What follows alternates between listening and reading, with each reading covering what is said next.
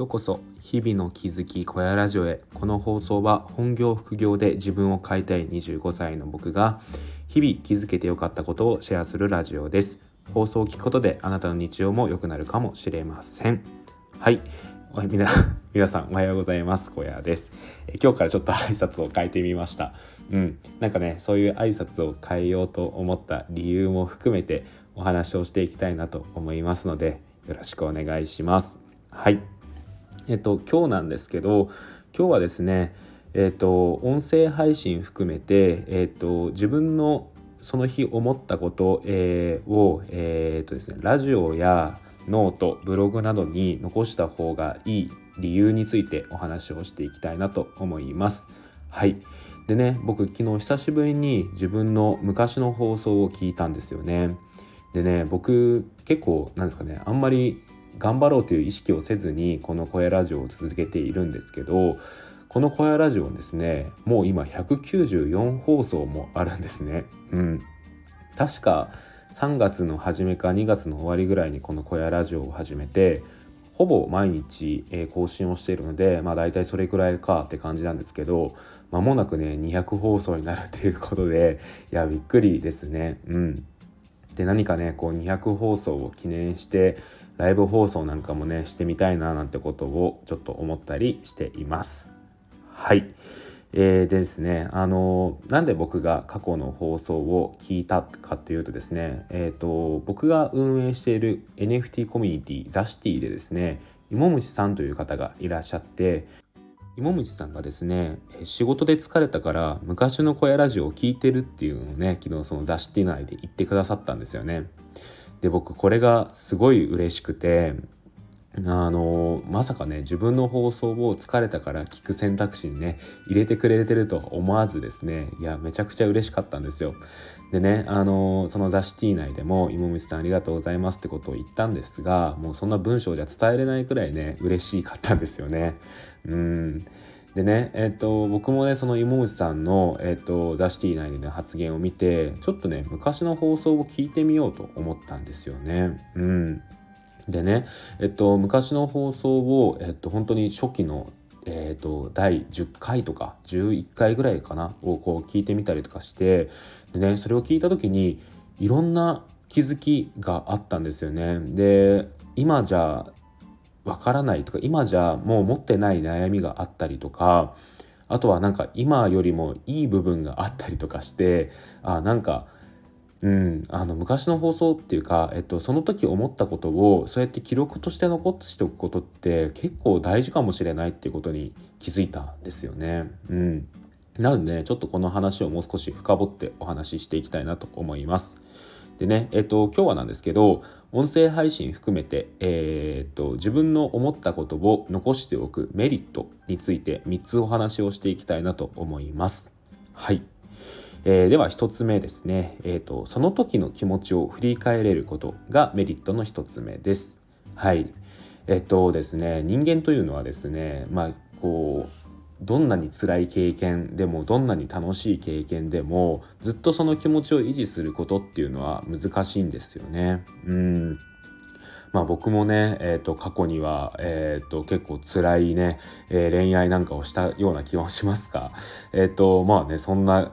話をね今こう話しながら思い出そうとしてももうちょっとねもやがかかっていてもうさすがに悲しくないですし楽しかった経験なんていうのもずっとそれが続くわけではないんですよね。うん、やっぱりその経験をした瞬間が最高潮でそれっていうのはだんだんだんだんと下がっていくものだと思っています。逆にね悲しい気持ちも楽しい気持ちもずっと続いていたら多分人間持たないのでまあ、そういった点で言うと、まあ、それはね人間のよくできているところだと思うんですけどただですね、えっと、そういうその時思ったこと、えー、その時の気持ちをですね音声配信や、えー、ノートブログなどに残しておくことで、えーと、限りなくその時の気持ちをね近いものをね一瞬でもこう振り返ることができるんですよね。で特に音声は、えー、っと話にこう感情が乗っているのでよりそれが鮮明に思い出されるんじゃないのかなと思っています。でね僕もこの前この前とか昨日を、えー、っと話放送を自分の昔の放送を聞いた時にですね例えばなんですけどえー、っとザ・シティを一緒に運営しているミルクさん元木さんと仲良くなれたことをすごい喜んでいたりとかあとはザ・シティでですね、えーと、今はもう当たり前のように感じているその自分より先に、えー GM って「おはようございます」って言ってくれる人が、えーと、コミュニティ内にいることにすごい喜んでいたりとかしていてあなんか当時の自分のなんかその嬉しさとかっていうのを改めて思い出すことができたんですよね。うんこれはですね、えー、正直ね、えっと、放送を聞くまでは少し忘れていた部分もあったんですけどなんかねその改めて当たり前じゃないんだなっていうのをね気づかされましたしなんかねえっ、とよりね、えー、ミルクさん元木さんのことがね、えー、好きになりましたしザ・シティのことが好きになれた、え、感じがしますね。うん、やっぱり過去の放送を聞いてうんなんかいろいろとそういうところに気づかされたなと思います。はいでメリット2つ目なんですけど、え、成長を感じられることですね。うんあのやっぱりですねえー、っと半年前の自分に比べれば、えー、今の僕っていうのは、まあ、多少成長しているんじゃないのかなと思います。ただこの成長を感じるのにもやっぱりですねあのこういう記録を残してないとなかなか気づきにくいのかなっていうことを思っています。うん、なので、ね、やっぱりこう成長っていうのは、えー、少しずつ少しずつしていくものだと僕は思っているのでそれをですねえー、っと何も記録に残さず振り返ろうと思っても結構難しいんじゃないのかなと思います。やっぱりね結果的にそうなってくると例えば、えー、ブログをやっていればブログの PV 数が伸びたとか収益が上がったみたいなところで成長を感じれるかもしれないですけどもっとね、えーと、成長を感じれる部分っていうのはたくさんあるんじゃないのかなっていうのを思うんですよね。うんでそういう、えーと、自分ではなかなか見えづらい成長を記録として音声配信やノートに残しておくことで気づくことができるんですよね。うん、でね僕も昨日放送を聞いて思ったんですけどえっとですねえーと、なんかその自分がですね、えーと、転職をしたいと思っていてもできていなかった感じがすごい前の放送を聞いていて思ったんですけど今はですね転職をして自分のやりたかった本業なんですかね自分のやりたかった、えーと、ライター、えー、編集の仕事をしていたりとかするんですよね。で他にもですね、えー、とこれは自分の成長というよりはザ・シティの成長かもしれないんですけどさっき言った、えー、と自分がいなくても活性化するような街になっているなっていうのを思っていて。なんかそういうのも、えー、っとまあ、当然ね、えー、とたまにそういうことを思うことはあるんですけど、まあ、改めてね昔の放送を聞くことで再認識できた部分があるのでこれはすごい良かったなと思います。でねやっぱりこうやってそうやってね自分の成長を感じれることでよりなんか前向きになれるというか頑張ろうっていう気持ちになれるので、うん、やっぱりこれは音声配信残していてよかったなと思いましたね。で最後3つ目なんですけど、えー、逆にですね改善点が見つかるのもメリットだと思います。はい。でね僕は昔の放送を聞いていて思ったんですけど昔の放送結構いいなってなんか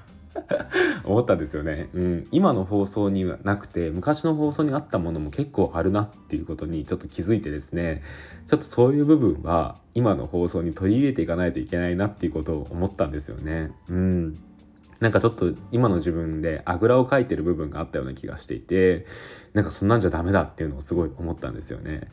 でね、えーと、例え例えばっていうか、えーと、実際僕が改善しないとなと思ったのがまず話すスピードですね。うん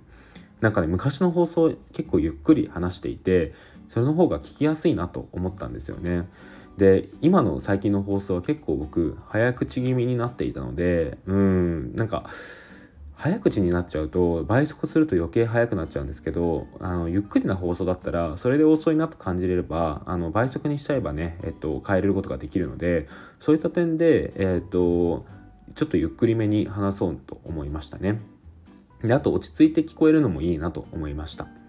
であとはですね、えー、今回の放送でお気づきの方いらっしゃるかなと思うんですけど、えっと、メリット3つとか、えーえー、そういうね最初に数を提示して話すこととかあと最後にね、えっと、その放送の振り返りというかまとめを話していたりとかしていたんですよね。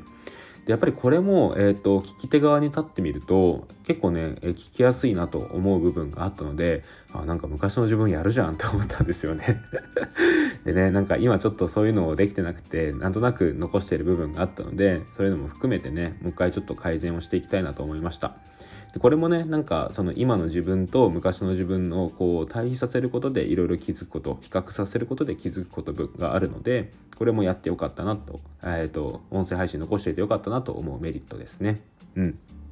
ていう感じで結構いろんな、えー、メリットがあると思いますので自分の、えー、音声恥ずかしいよって方は、えー、文字として残してもいいですしえっ、とあの音声でもいいよって方はね是非音声で残すことをお勧めします。やっぱり音声は感情が乗るのでいろんなねその時の気持ちを振り返るには最適かなと思いますのでよろしければお試しください。はい。そうですね。あの本当に芋虫さんが昔の放送を聞いてくれたことがすごい嬉しかったですね。うん。で、まあ、改めてね僕の放送もねもっといい放送にしていきたいなと思いましたのでよろしくお願いします。でね、えっと、ちょっと雑談なんですけど今日からね今日からというか僕のラジオのタイトルを変えました「えっと、日々の気づき小屋ラジオ」というものに変えました。うん。よりねえっとなんか初めて聞く人でも分かりやすいようなラジオ名がいいかなと思って日々の気づき小屋ラジオに変えました。で最初の挨拶もちょっとねただの自己紹介になっていたのでこの放送を聞いたらどうなるかっていうのをねちょっと話すようにしました。よろしければね、えっと、この辺の思ったことなんかをね、えー、レターや、えー、コメントで残していただけると嬉しいです。レターは匿名で送れます。えっ、ー、と、誰が送ったかというのはね、僕の方ではわからないので、よろしければね、その方で、えっ、と、感想や質問など送ってくださるととても嬉しいです。はい。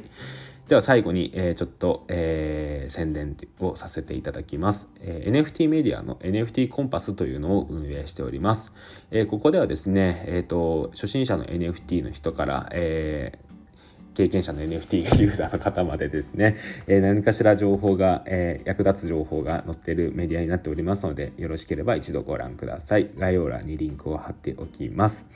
はい、えー、そんな感じで今日の小屋ラジオを終わりたいと思います。最後に今日の放送をまとめます。今日はですね、音声配信や、ノートなど自分の発信を残すメリットについてお話をしました。メリットは3つあります。1つ目はその時の気持ちを振り返れる。2つ目は成長を感じれる。3つ目は逆に改善点が見つかる。この3つです。はい、えー、皆さんの日常に役立つことができたら嬉しいです。それでは今日の声ラジオはここで終わりたいと思います。それではまた明日。バイバーイ。